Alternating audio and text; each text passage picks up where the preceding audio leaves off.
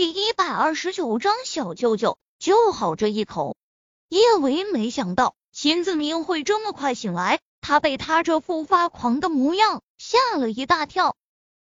叶维担心秦子明又会攻击陆廷琛，连忙喊道：“小舅舅，小心！”陆廷琛也看到了这似癫狂的秦子明，他眉心一凛，刚想一脚把秦子明踹出去。秦子明忽的将手中的刀子塞到了顾衍的手中，顾衍一脸懵，他还没弄清楚这到底是怎么回事。秦子明忽然蹲下身子，紧紧的抱住了他的腿。仙女姐姐，有大怪兽，大怪兽要吃人！仙女姐姐，你要救我！仙女姐姐，顾衍指着自己的脸，他那是一个崩溃啊！他一纯爷们，百分之百的纯爷们。秦子明这厮，他哪只眼睛看到她是仙女姐姐了？靠，去特么的仙女姐姐，滚！顾衍直接爆了粗口，他飞起一脚，就狠狠的将秦子明踹了出去。秦子明不依不饶的从地上爬起来，他可怜巴巴的捂了下自己腿间的伤口，直接整个人。都扑到了顾衍的身上。仙女姐姐，大怪兽打我，大怪兽好可怕！仙女姐姐，你要保护我。顾衍凌乱，如同风中摇摆的小树苗。他一把将秦子明的脑袋托起来，你特么的给我看清楚，老子是纯爷们，你才是仙女姐姐，你们全家都是仙女姐姐。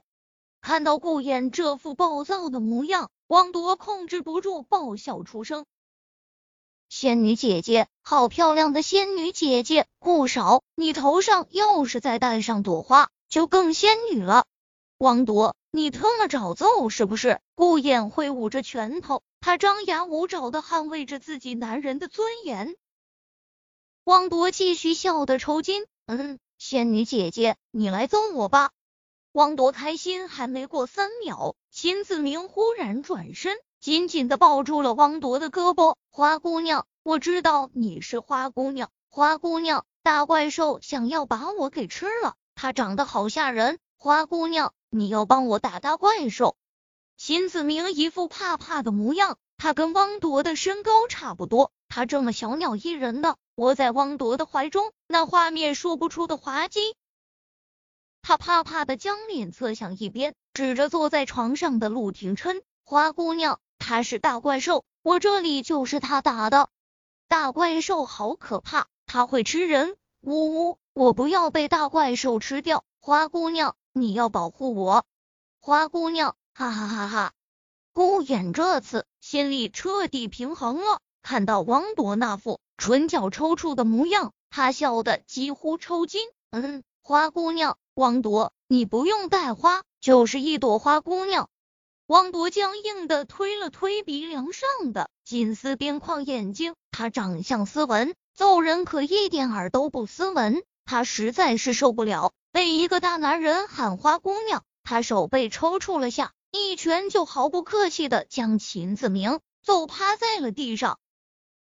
叶维怔怔的看着在地上爬来爬去的秦子明，秦子明。他真的变成了傻子，秦子明想要他的命，他的所作所为还害得那么多家庭妻离子散。别说他变成了傻子，就算是他被千刀万剐，也是活该。但看着这样的秦子明，叶维的心里还是有一股子说不出的难受。这毕竟是他第一次全心全意爱上的男人，他曾经一直以为。他爱上的是世界上最好的男人，可笑那个男人带给他的，除了背叛，就是一次次的失望。人生啊，真的是不经历点风浪，你永远都不知道你爱的那个人到底是人还是狗。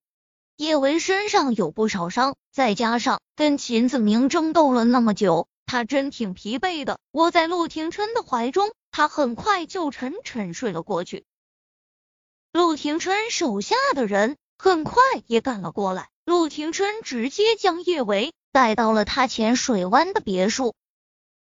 顾言已经提前给江医生打了电话。陆廷琛几乎是刚将叶维放在床上，江医生就赶了过来。看着小脸高高肿起、满身淤青的叶维，江医生看陆廷琛的眸光有些微妙。他给叶维检查完身体之后，看陆廷琛的眸光更加的复杂。医者父母心，他觉得有些话他必须得跟陆廷琛说清楚。他是能治叶维身上的伤，但人的身体经不住一次次这么折腾啊！他这治伤的速度可是远远及不上叶维受伤的速度快。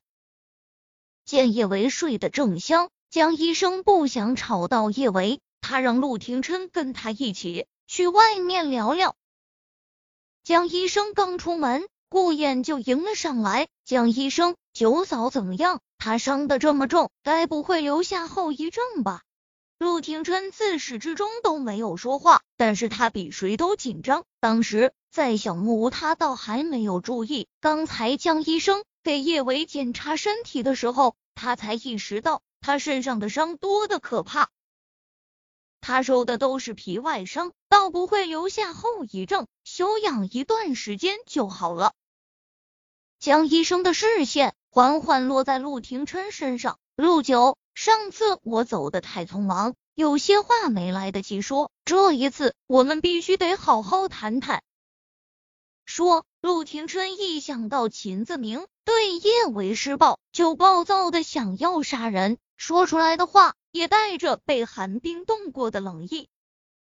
江医生的身子不受控制的抖了抖，但他还是无比正义的说道：“陆九。”我记得上次跟你说了，这小姑娘的身体经不起你这么一次次折腾。这一次你又没得手，是不是？是不是小姑娘根本就不喜欢你，你偏要对人家用强？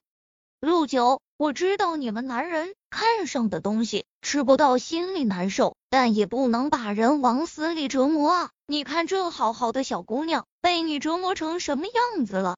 我没折磨她。